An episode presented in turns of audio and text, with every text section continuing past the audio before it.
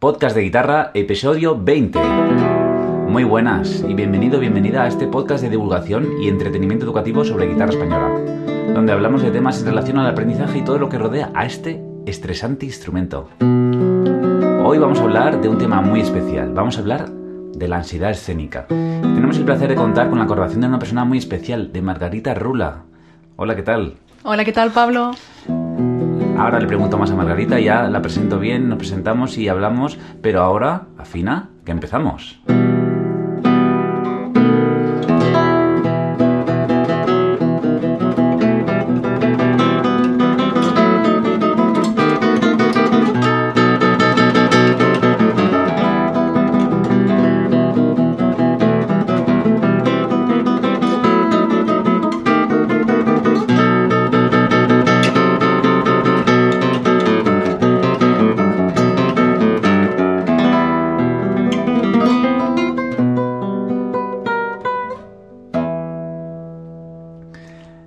Pues empezamos ya este podcast de... Bueno, en el que vamos a hablar sobre la ansiedad escénica y te he dicho que te iba a presentar a Margarita, antes solo le he dejado decir hola. Hola, Pablo, ¿qué tal? Eh, el- te, te voy a decir simplemente que, que ella es profesora de lenguaje musical y de piano, tiene un podcast eh, para enseñar esto concretamente, el lenguaje musical y también, eh, pues, todo lo que tiene que ver con piano. ¿Quieres presentar un poquito tu podcast antes de empezar? Sí, pues mira, te cuento que mi podcast empezó siendo una especie de podcast de lenguaje musical en concreto y teoría musical, pero también a veces hablamos de cosas que tienen que ver con el aprendizaje musical en general y, Y- es- y temas como el que vamos a hablar hoy. y el crecimiento también musical. Y es un poco eh, cosas que nos pueden venir bien a todos, que nos interesan, pianistas, guitarristas, a todo el mundo. Y el caso es que, em, hablando con un alumno hace poco, me compré un libro, y, y es el libro de Guillermo Dalia, un libro bastante conocido entre músicos, y se titula Cómo superar la ansiedad escénica en músicos. De este libro, después de leérmelo, se lo pasé a Margarita, se lo leyó y, y dijimos, vamos a hacer un podcast hablando de este libro. Pues sí, Pablo, la verdad es que me pareció un libro súper interesante, ya que es un tema que a mí la verdad es que me toca personalmente y que además creo que está muy presente en la vida de cualquier músico o aprendiz de músico. Yo creo que nos toca a todos, porque en mayor o menor medida la ansiedad escénica es una de las, vamos a decirlo así, tecnopatías o enfermedades relacionadas con un oficio que más se da en músicos, ¿vale? Es la, enfermedad la más habitual en músicos, ¿vale? Pues hay lesiones de brazos, dolores de espalda, pero la ansiedad escénica como enfermedad o como enfermedad asociada a un tipo de trabajo en músicos es la que más se da. Es curioso, ¿no? Esto. Sí, es bastante curioso y además eh, al parecer es un problema bastante grave ya que hay un dato aquí que nos dice en el libro que dice que el 20% de alumnos que abandonan los estudios de conservatorio eh, lo hacen por ansiedad escénica. Fíjate, pero bueno, eh, sobre conservatorio, sabes que solo llegan a acabarlo un porcentaje tan ínfimo que es ridículo. O sea, menos del 5% de la gente que empieza. O sea que vamos a cambiar de tema porque de sobre ese tema podríamos hablar bastante. Y bueno, el conservatorio y la ansiedad escénica tienen mucho que ver, pero la gente que escucha este podcast no, no tiene que ver mucho, o algunos sí, claro, con el conservatorio. La gran mayoría eh, son gente que son diletantes de la guitarra, que buscan el instrumento para simplemente su diversión. Y aún así, muchos sufren de esta ansiedad escénica cuando quieren compartir con amigos y con, y con sus conocidos.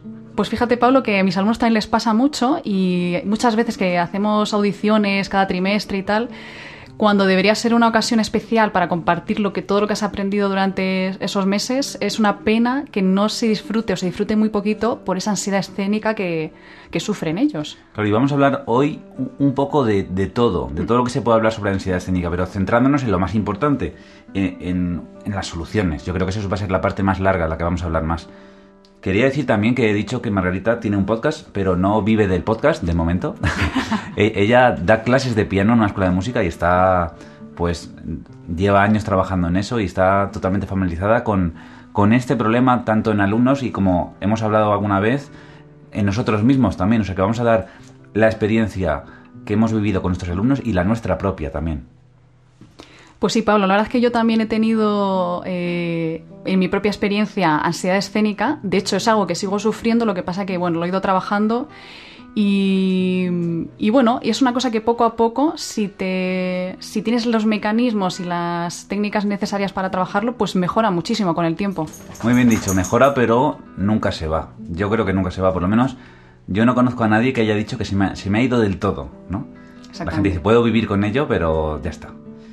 Entonces, por mí, empezaríamos lo que es el punto, porque vamos a hacer un repaso o un resumen del libro, ¿vale? Mm lo que vamos a hacer es va a ser un, simple paso por encima, pero recomendamos muchísimo la compra de este libro porque además es una lectura rápida, es un libro cortito y, barato también, porque hay que decirlo todo, porque está muy bien.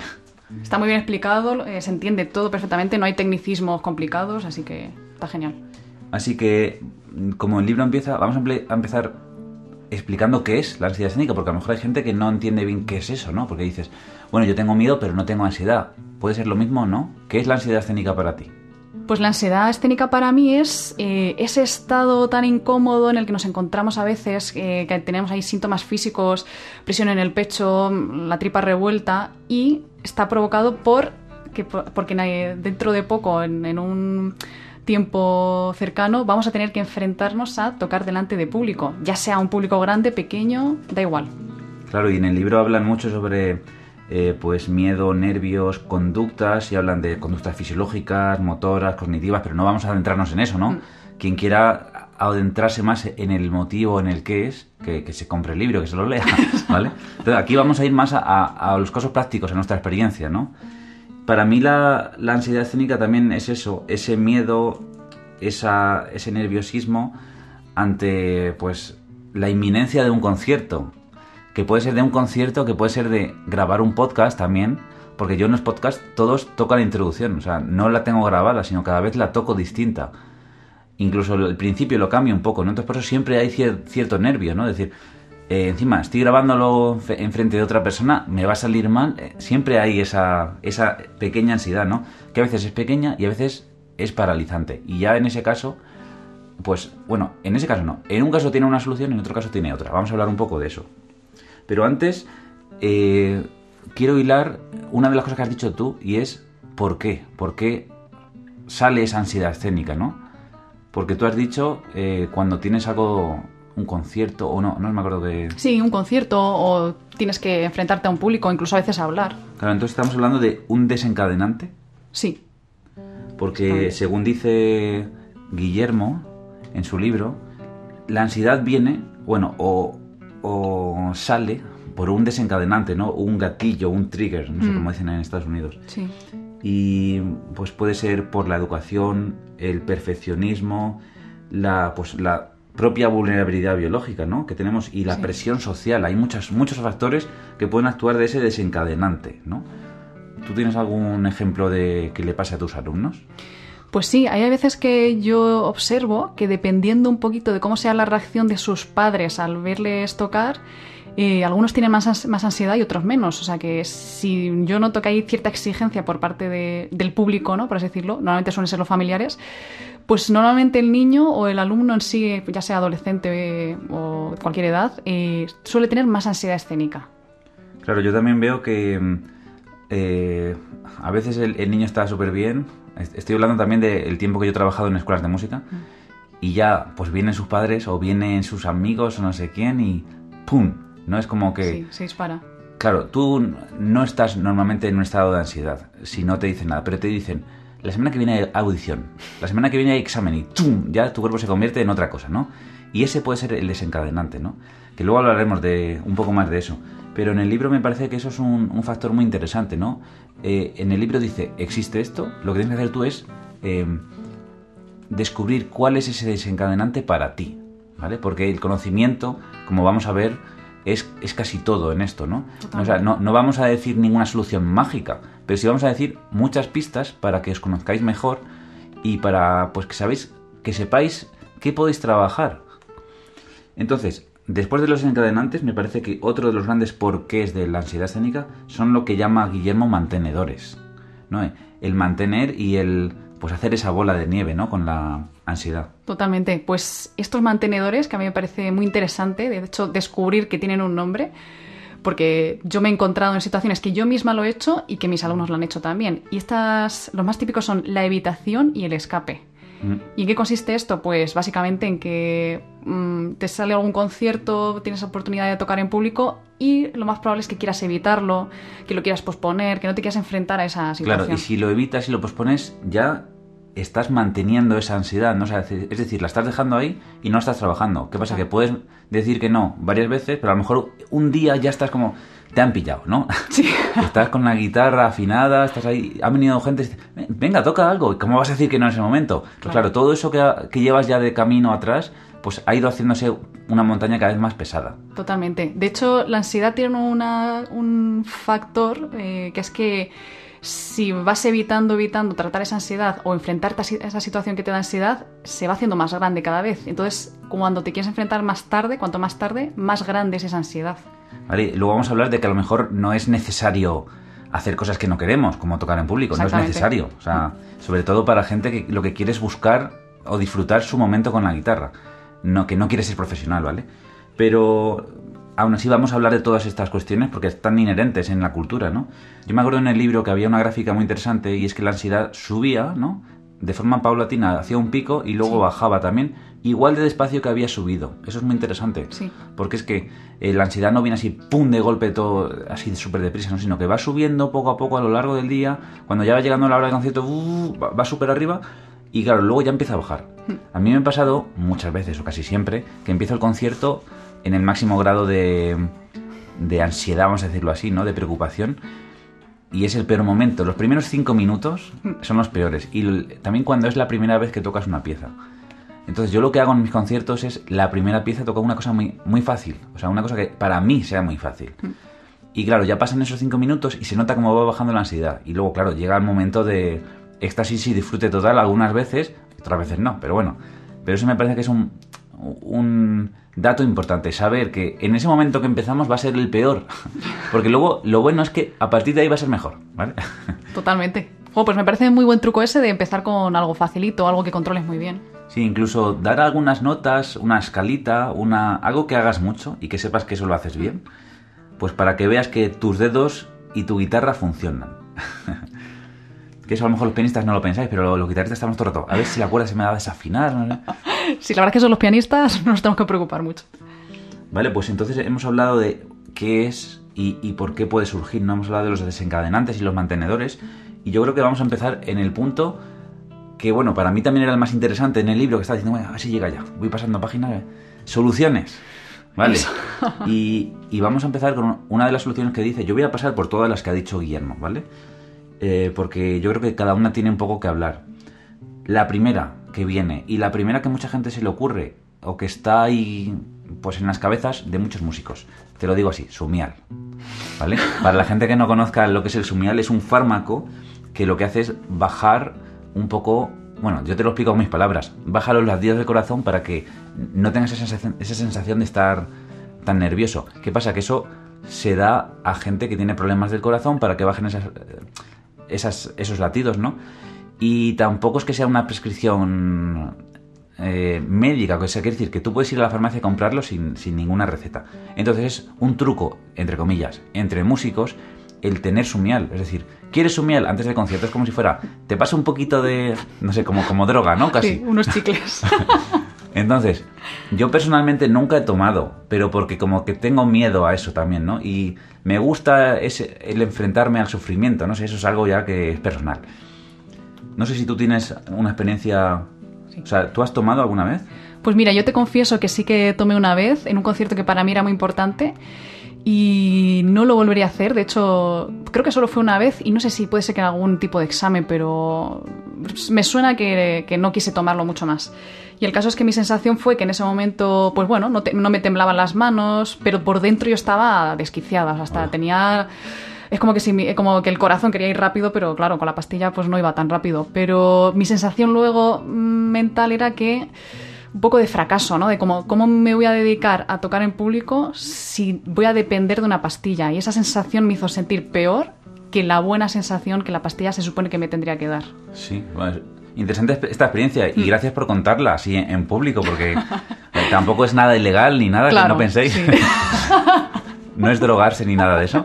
Es simplemente, pues Sí. eso, esa pastilla, ese fármaco que nos ayuda Sí. a, a relajarnos. Y es muy habitual en músicos. Eh, para que os hagáis una idea, creo que en, el- en un estudio que leí que eh, salía que el 20% de los músicos de orquesta profesionales toman algún tipo de fármaco, ¿vale? De músicos de orquesta. Quiere decir que es un, un músico que está arropado con otros, otros muchos, ¿no? Total. Aunque a veces tiene sus momentos de solo. Sí. Así que los fármacos es algo muy habitual. No vamos a decir si es bueno o malo, porque a lo mejor en determinado caso es algo bueno. Claro, eso es. Pero simplemente queremos poner el dato y decir, pues la experiencia que hemos dicho Claro. nuestra, que decir que eso puede ser una, bueno, una solución a corto plazo, como dice Guillermo en el Mm. libro, pero que no es una solución definitiva. Claro. Es decir, que si funcionas bien con eso, si no haces otra cosa más, vas a tener que seguir con eso. Y la cuestión, o, o la- lo ideal sería no tener que tomar fármacos Claro. para No- compartir arte, ¿no? Para Claro, compartir no la depender de, de esas cosas, ¿no? Entonces, este es un punto importante, el de, el de los fármacos, y por eso quería hablarlo Sí. primero. Seguramente por eso también eh, Guillermo lo, lo habló al principio del libro. Mm. Eh, siguiente solución, aunque vamos a ver que no hay una solución así definitiva que digáis, ah, perfecto, pues ya que sé esto, ya ningún problema. No, vamos a ver el siguiente, la siguiente solución que habla Guillermo y es, este, esta me gusta, es exposición. Mm, La sí, exposición es decir, eh, exponerse a ese miedo, ¿no? Siempre dicen eso de cuando tienes un miedo lo mejor es enfrentarte a él. Pero claro, eh, no te vas a enfrentar directamente a tocar en directo en Radio Televisión Española, ¿vale? Para el concierto de Navidad. Claro. Entonces Guillermo propone eh, hacer un listado de situaciones, esto, coger un lápiz y un papel Sí. y, y hacerlo de verdad. Un listado de situaciones ansiógenas, es decir, que, que te dan de menos a más ansiedad. ¿Podrías decirme un listado, aunque te lo metas ahora mismo? Sí. Para ti, ¿qué sería lo que menos Vale. nervio te da y lo que más? Pues por ejemplo, eh, pues lo que menos me- nervios me daría es pues tocar delante de mis padres, por ejemplo, en una reunión familiar, ¿no? Eh, luego al siguiente nivel, pues tocar a lo mejor delante de varios amigos, eh, en una situación así un poquito casual, pero que haya más gente, ¿no? Y a lo mejor gente que, con la que no tengo tanta confianza o no me ha escuchado Claro. antes. Eh, pues la siguiente fase podría ser ya algo un poquito más eh, oficial, como puede ser una sala de conciertos, en lugar de que sea en mi casa, en una, una clase o algo así.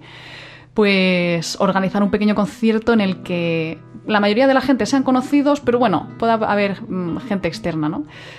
Yo creo que eh, podría ir subiendo así de niveles, pero el nivel más alto, por lo menos para mí, sería estar tocando delante de muchos eh, expertos o conocedores de, de la música, incluso músicos que, que se dedican a tocar, ¿no? Pues eso, Sí. para mí sería ese el nivel más alto de ansiedad, me Sí. parece. Pues mira, yo me acuerdo que una vez se me dio la oportunidad de tocar frente a un maestro. Yo ya había tocado en, en conciertos, pues, eh, para, no sé, miles de personas y, no sé, que llevaba ya unas tablas de muchos años, ¿no? Ya era profesional. Y eh, me dijo el, el hombre, dice, a ver, toca algo para que te escuche. Pues lo único que me salió fue esto. es decir, no, no me suena nada, qué vergüenza. Entonces, claro, era una situación de una persona que yo admiraba muchísimo. Claro. Y claro, era una super presión, todo el mundo mirando, a ver, a ver, este, a ver, Pablo, que ya, ya me conocían además. Totalmente. Fracaso total. Pero bueno, aún así, eh, tampoco pasó nada, no pasa nada, pero el caso es que eso también para mí es una de las cosas más difíciles, más de más ansiedad, ¿no? Porque al final eh, hay muchos niveles y podemos hacer, pues no sé, yo os recomiendo que hagáis esa lista. Porque lo, lo que, lo que hay que hacer es poco a poco ir subiendo, ¿no? Pero no hace falta, ve- venga, ya he cumplido una. Lana, ¿qué quieres? Está también aquí Lana grabando hoy conmigo y Que también quiere hablar sobre el tema. Está un poco nerviosa. Como resumen, quiero decir que lo que hay que hacer es ir exponiéndose poco a poco, pues subiendo esa escala de situaciones ansiógenas. Y yo voy a dar un consejo ahora. Y es la mejor. Bueno, lo que hay que hacer es exponerse a ese error, ¿no? Que haya. El error va a estar, es que va a haber, es que va a haber errores. O sea, si, si no tienes errores cuando tocas, mm, no estás aprendiendo, porque ya eres. ¿Para qué, qué, qué- qué Claro. quieres? no hay más que hacer ya ahí. Bueno, el caso es que siempre va a haber errores. eh, entonces, como respuesta a ellos, lo mejor de todo, yo se lo digo siempre a mis alumnos, es una sonrisa. ¿Vale? Esto yo lo aprendí en directo con, un- con Fernando de la Rúa, que es un guitarrista flamenco que, pues, con el, del que he aprendido tanto. Y de lo que más he aprendido es de que cuando había algún fallito en, en- en los conciertos, en los directos, que eran situaciones así de bastante tensión, porque no tocábamos nosotros solos, era para otra, para que, para baile, por ejemplo, pues era, si hay un error, hay una sonrisa. Y eso calma la situación enormemente, tanto para ti, para los que están a tu alrededor y para el público. Así que es que a veces es que es gracioso. Es que hay, hay un fallo y, y si te ríes es que es gracioso, no, no es nada, ni- ningún drama. Totalmente de acuerdo. La verdad es que me parece un truco, vamos, buenísimo. Incluso practicarlo eso en las clases me parece genial. Mm, Sí. acostumbrarse a reírse cuando o sonreír o no Eso. o por lo menos no enfadarte cuando cometes un error. Yo digo sonreír, que así es como más fácil. Aunque no te apetezca, Claro. sonríe. Siguiente solución que propone Guillermo, y bueno, es yo creo que también una de las más obvias, es terapia. Terapia cognitiva él propone. Y dice que es mucho más eficaz, mucho más lenta que los fármacos. ¿Tú qué, qué sacaste de- del libro de esta parte? Porque me parece que es una parte bastante densa, por lo menos lo fue para mí. Mm. Sí, esta parte la verdad es que es muy interesante. De hecho, eh, es de las que más se pueden aprovechar del libro como eh, ejercicio de escritura, porque consiste un poco en cuestionar todos esos pensamientos que nos van apareciendo antes del concierto, durante el concierto, después. Y, claro, es verdad que va a ser un trabajo bastante largo porque es cada vez que aparezca ese pensamiento, cuestionarte, cuestionártelo, hacerte ciertas preguntas. Y poquito a poco es que ese pensamiento vaya perdiendo fuerza. Y como va a ir perdiendo fuerza, te va a ir creando menos ansiedad cada vez. Pero hay que tener mucha paciencia, eso sí, pero merece la pena. Claro, porque yo lo que he visto aquí es lo de la paciencia, porque decía, eh, tú cuando tengas una situación la apuntas, ¿vale? Esta situación ha sido un disparador. Luego dices, a ver qué pensamiento interno tengo. Y también lo apuntas para ir conociéndote bien. Sí. Y luego ya, es decir, esto, eh, ese pensamiento me lleva hacia nervios o me lleva hacia relajación. Entonces tienes que elegir el pensamiento que te lleva a la relajación y hacer de eso un bucle para interiorizarlo. Y Eso es. Como Sí, es estudiar como- instrumentos al final. Sí, reprogramar la mente, básicamente. Sí, y, y tener ese criterio de racionalidad. Porque dices, a veces eh, dices, te dicen que vas a. Va a venir. va- lo van a grabar al final el concierto. Dices, ¿Por qué? Eh, entonces dices, no sé, ya, ya te has cagado. entonces eh, tienes que pensar y decir, vale, a ver, eh, ¿este miedo es racional o, o por qué? ¿Por qué tengo este miedo? ¿no? Vale, esto es así Hmm. ¿De dónde explicado con muy malas palabras y muy rápido. Sí, sí. Por eso en esta parte del libro es que es súper recomendable que lo leáis y hagáis los ejercicios que propone. Sí. Y si te puede acompañar un psicólogo, vamos, maravilloso. Claro, eso es lo que propone Guillermo, que eh, no porque él sea psicólogo, ¿vale? Porque lo es. pero, pero claro, es que estas situaciones eh, a veces es mucho mejor Claro. esta solución, ¿no? Que al final, aunque sea lenta en un principio al vivirla, luego es Sí. muy duradera, así que es... Exactamente. Y había veces que la ansiedad escénica viene como resultado de otros tipos de ansiedades, otros tipos de, de- no voy a decir patología porque no, no, es, no es eso, pero de otros problemas que a lo mejor vienen Claro. de antes y no tienen que ver con ese momento de la ansiedad escénica. Así que está bien descubrirlos y trabajar en ellos también. Sí. Entonces, yo creo que vamos a pasar al siguiente punto. Y es uno de los puntos que más se trabajan y se estudian también últimamente. Porque son todas esas técnicas de relajación, ¿vale? Y ahí pues podemos decir un montón. Podemos decir desde el yoga, técnica Alexander, respiraciones, meditación, eh, no, no sé las que él propone, pero yo a lo largo del tiempo he leído muchos eh, trabajos sobre ansiedad escénica y en la gran mayoría proponen esto. Mm. Lo que dice Guillermo, que me parece muy interesante, es que eh, pues no reduce del todo esa ansiedad y, y tampoco es una, es una solución definitiva. Mm. Nos puede valer para ese momento, pero no, pues eso, no es definitivo. Claro.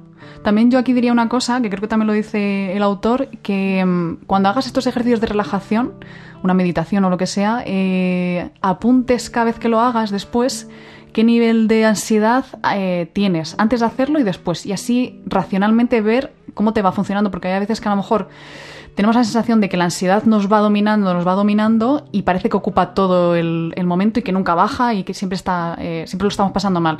Pero si lo vas apuntando, te vas a dar cuenta de que poquito a poco eso va mejorando la mayoría de las veces y si eres muy constante con tus ejercicios y con, bueno, pues con todas estas propuestas que nos da en el libro. Claro, yo, yo también me acuerdo que cuando leí eso dije, pero ¿cómo apunto yo mi, as- mi nivel de ansiedad? ¿no? ¿Cómo se mira eso? Pues él decía, pues eso simplemente ver tu punto más alto o lo que tú has sentido en algún momento de tu vida y ponerle una escala del 0, total relajación, al 10, ¿vale? Entonces, eh, más o menos tú tienes que ir aprendiendo a medirte. Y claro, no va a ser perfecto, pero sí te va a dar una, una idea general. Sí, mucho más racional. Luego, otra de las soluciones que apunta es eh, son las autoinstrucciones.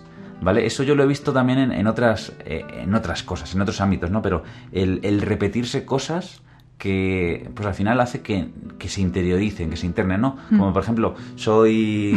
Soy guapa, sí, soy- no. Como que soy una persona segura a Sí. mirarte al espejo, ¿no? Eso, eso típico que llaman también las afirmaciones. Sí, sí, sí. Y mm, no sé, me pareció interesante también que al final si puedes juntar un poco todas estas cosas, esas autoinstrucciones o el va a salir bien, que sean Mm. positivas, claro.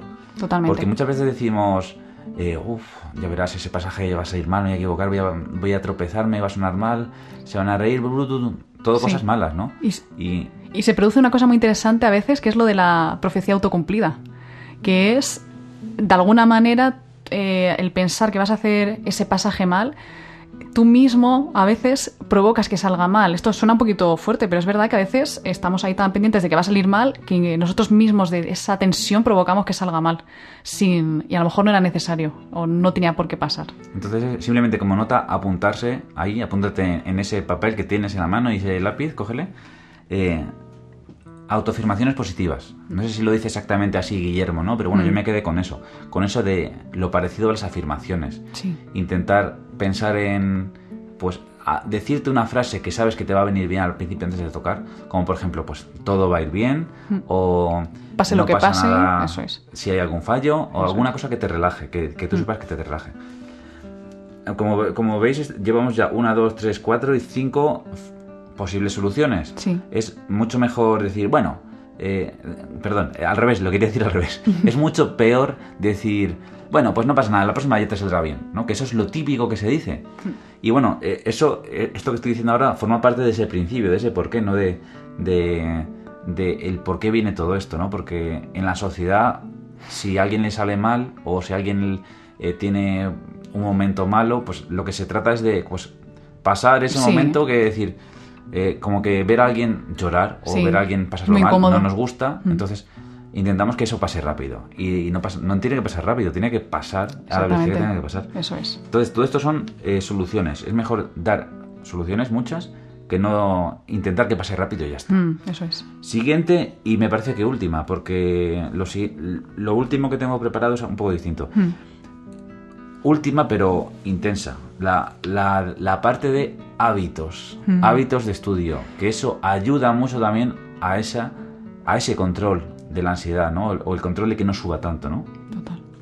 ¿Tú cómo propones con tus alumnos, cómo trabajas eh, que tengan, pues que trabajen eso, que no Mm. estén ansiedad? Porque yo, por ejemplo, con lo de la sonrisa es una de las cosas, ¿no? Sí. Que en el estudio o cuando estén conmigo o cuando se graben un vídeo y hagan un fallo, sonrían. Eso ya es un pequeño hábito. Total. Pues eh, se me ocurren algunas cuantas. Una que suelo recomendar mucho es grabarse. Eh, cuando uno está estudiando o quieres mm, ver qué tal te va saliendo la pieza que vas a tocar o tienes intención de tocar en público, grabarte de vez en cuando, porque al final es ponerte a, grabarte, aunque no sea una persona la que te está viendo, mm, tú te estás exigiendo a ti mismo pues que salga lo mejor posible, ¿no? Entonces eso es una forma de como ir poniéndote, ir acostumbrándote a esa pequeña tensión de grabarte, de que tiene que salir medianamente bien, esas exigencias que tú tienes, y así pues te vas a- a- acostumbrando a eso y se hace cada vez menos incómodo. Claro. Entonces, mira, justo por eso, eh, una cosa que también hay que buscar es, en el estudio, buscar un sitio cómodo. Que tenga, pues, buena iluminación, que no tenga muchos ruidos, que esté bien ventilado, Total. que no haga demasiado frío ni demasiado calor. Y también yo creo que eh, pues una planificación del estudio y descansos, Mm. que eso también es importante. Sí, porque hay una cosa, una especie de, de creencia, que yo creo que, no sé si tú lo has tenido, Pablo, pero yo sí, es que em, es como que se da por hecho, o se dice mucho, por lo menos en los conservatorios, que cuando vas a tocar en público, tu nivel de, perfeccionamiento, de lo bien que te va a salir, va a bajar un 20 o un 30%. O sea, eso está como que es una creencia, ¿no? Se da por hecho que va a ser así. Entonces, ¿qué pasa? Que se dice que tú tienes que estudiar al 120% para que ese día, eh, ese 20% no se note tanto. Me parece una locura, porque es que me parece que es un nivel de exigencia tan grande y probablemente mm, te haga no descansar, que tu fatiga sea cada vez mayor y eso lo único que hacen es alimentar esa ansiedad que estás sufriendo. Yo digo a veces, eh, pues eh, te va a salir un 80% de lo que te sale, pero sin ánimo de, de decir que estudia más, sino que va a pasar eso. Está bien. Pero puede que no, claro, eso no lo había pensado. Pero lo que sí que he oído y que no me gusta, yo no digo nunca, es no has estudiado lo suficiente y por eso estás nervioso. Eso también es un, ¡fua! un hachazo, Sí. ¿no? A, a, Sí. pues a cualquier persona. Totalmente. De hecho, ya yo. la culpa está ahí. eh. Sí. Eso yo lo escuché de pequeña, de hecho, o sea que sí que se, sí que se dice, sí. Sí, y otra de las cosas que no hay que hacer cuando estamos estudiando, y nunca, es forzar a que salga perfecto, ¿vale? Esa batalla, batalla personal con el perfeccionismo es también algo que, pues que, que no se debería hacer. Est- Está bien luchar por llegar a la excelencia, pero tampoco eso significa ser perfecto, que no haya ningún fallo. Exactamente. Al final, eh, cuando escuchamos una- un disco que es perfecto, cuando escuchamos un vídeo, pues ahí hay mucha trampa, muchísima. ¿Sabes? Es peor que Photoshop. Y es que no nos damos cuenta. Y, y bueno, sí podemos ver algún concierto que alguna persona consideramos que le ha salido perfecto, pero ni siquiera esa persona considera que le ha salido perfecto. Entonces, siempre hay una super batalla con el perfeccionismo. Simplemente digo que no la llevemos hasta el último ah, eh, paso, que sea pues simplemente eh, una búsqueda, pero que no nos martiricemos, ¿no? Totalmente. No forzar, es Eso lo que es, yo digo. eso es. Otra de las cosas es que haya una actitud positiva hacia el estudio, ¿no? Y un, quizás, mira, te voy a decir, desapego, que esa palabra últimamente la estoy escuchando mucho, a- a- al, al que van a pensar los demás. Al, es que me da igual, si es que eh, ya, ya sé, yo porque llevo en YouTube mucho tiempo, ¿no? Que hay mucha gente que, que me va a odiar, o sea, ni siquiera que no le va a gustar, sino que me va a insultar, que por ser como soy. Sí. Pero es que si eres como otra persona, también va a haber ese 20%, también, o no sé si 20 o lo que sea, 5 Sí. o 1 o 2. Siempre va a haber gente que no le guste, hagas lo que hagas. Entonces, desapego, que te dé igual lo que vayan a pensar los demás. Tan fácil decirlo y tan difícil hacerlo. Ya ¿eh? Tienes que tener en cuenta, Pablo, que no eres una croqueta, no puedes gustar a todo el mundo. Vale, pues después de ese comentario, simplemente digo que es normal cometer fallos y que lo mejor es cuando cometas fallos, estar relajado. Por eso lo de la sonrisa, ¿no? Total. Y después de haber hablado de todo esto, em, dirás, guay, pues veo como más alguna salida. Ah, una posibilidad de que esto pueda ser eh, una solución, ¿no?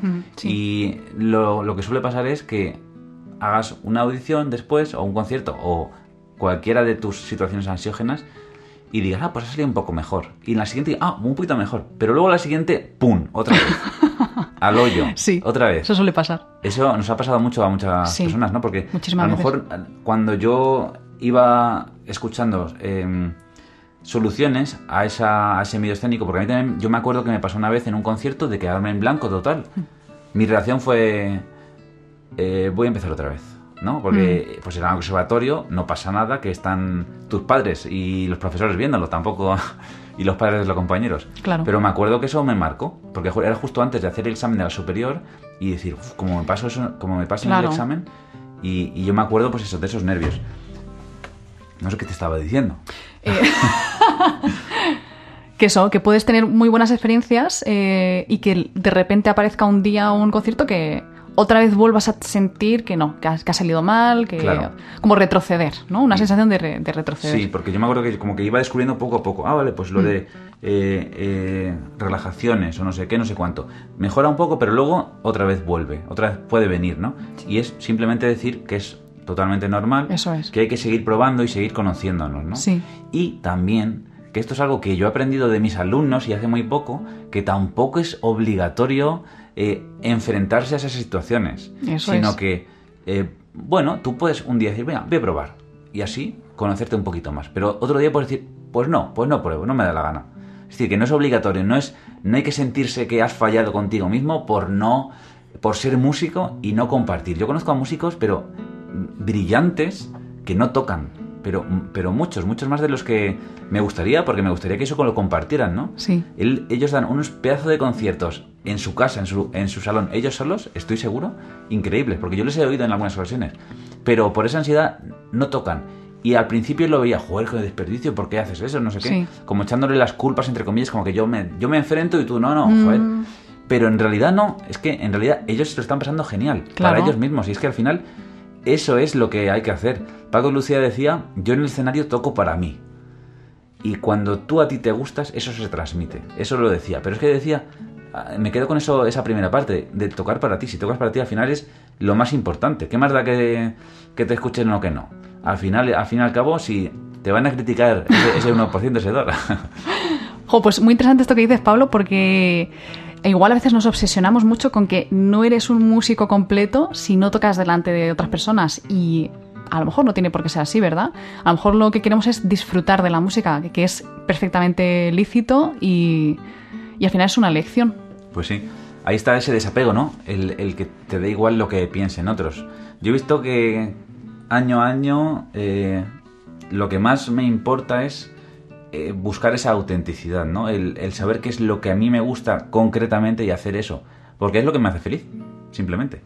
Para acabar, Guillermo eh, en su libro habla sobre el papel de los padres. Mm. Y bueno, esto a lo mejor no cabe aquí, pero si a lo mejor eres padre o madre y tienes hijos que están estudiando música, eh, esa parte es interesante, ¿no? Sí. Simplemente el no cargarle a los niños, a los hijos o a los hijos de otros Sí. eh, ese peso, ¿no? Que no tienes por qué cargarle y, y decirle, pues todo, todas las cosas positivas que, que, que puedas pensar, ¿no? Sí, de hecho, hace poco grabé un podcast que tenía que ver un poquito con esto. Era, pues, cómo conseguir que tu hijo quiera tocar el piano, ¿no? Para así decirlo. Y, y claro, hablo mucho de la parte de esos momentos de las audiciones, de los conciertos, y me parece súper interesante que esto que has dicho tú, Pablo, que no haya esa presión por parte de, los padres, ¿no? Porque ya el, propio alumno, el propio niño, se va a meter bastante presión a sí mismo la mayoría de las veces y por lo menos intentar que esas primeras experiencias eh, en la infancia sean lo mejores posibles, que se les quede ese buen recuerdo, porque eso ya va a sentar unas bases para no tener esa ansiedad escénica, o por lo menos no tener tanta ansiedad escénica, que vamos, que es que es un, es un logro, sería genial. Ya sería un regalo. Pues ahora para acabar os voy a dar algunos tips que hago yo para reducir ese, eh, pues esa, ese nerviosismo antes de los conciertos. Eh, ya sé que está muy dicho, pero bueno, yo lo repito, beber agua. Parece que viene de algo fisiológico, que es que si te, te va a cazar un león, a ti lo último que se te ocurre es ponerte a beber agua. Entonces, el miedo del escenario es parecido al de cuando te van a cazar un león. Entonces, si bebes agua, le estás diciendo a tu cerebro que, ah, no, no, que no viene un león, estoy bebiendo agua. ¿no? Sí. Otra cosa que mi madre hace siempre en los conciertos, que siempre me trae un plátano. siempre, siempre que viene, me viene al camarino y me da el plátano. Y no sé por qué eso, que es, no sé si el potasio o qué Sí, sea. tiene muchas cosas. Eso Seguro que, que sienta bien, porque yo eso también lo hago yo. Y lo último es dar saltos o hacer flexiones, Mm. que parece que puede ser contrario, ¿no? Al, Sí. a- al hacer unos movimientos con las manos así muy finos. Pero no sé, también a mí me, de- me hace... Sí, porque al fin y al cabo esa ansiedad te está pidiendo que salgas corriendo, que, que tengas actividad física, ¿no? Que muevas el cuerpo para escapar. Pues yo creo que hacer esas cosas que dices tú de unas flexiones o dar unos saltos puede calmar bastante. Nos encantaría escuchar vuestras historias Mm. eh, sobre este tema. Así que podéis dejar un comentario mm, en YouTube, si estáis viendo esto, oyendo esto en YouTube. En iTunes no sé cómo se hace, pero bueno, podéis dejar cinco estrellas y que si os ha gustado. Y, y podéis escribirnos también. Eh, ¿Dónde podemos encontrarte, encontrar tu podcast o, o más información sobre ti, Margarita? Pues podéis encontrar mi podcast en varias plataformas de podcast, pero la más la que más fácil vais a encontrar es Spotify. Eh, también me podéis buscar en Instagram, que soy Aprende Lenguaje Musical. Y en YouTube también, que tengo como nombre eh, Piano para Disfrutar. Así que el que queráis. Genial, pues ya a partir de esas redes ya podrán pues conocerte un poquito más, escuchar tu podcast porque es muy interesante. Tiene pues habla de muchos temas que seguro que os van a ser muy interesantes porque tiene mucho que ver con el aprendizaje musical, no es con la guitarra concretamente, pero pero sí un poco todo esto.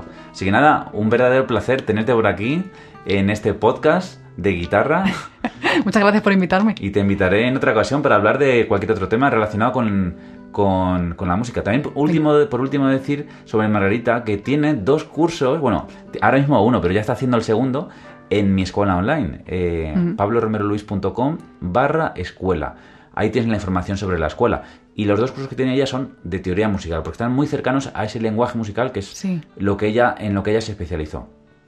Muchas Así gracias. que si estáis en mi escuela ya sabéis quién es Margarita y si no pues siempre es buen momento para inscribirse. Ahora llega la despedida de hoy. Yo siempre digo esto, mira, toca mucho y equivócate. Sigue tocando y comete errores. continúa y empieza de cero si es necesario. Por lo importante, lo bonito, es el camino que recorres.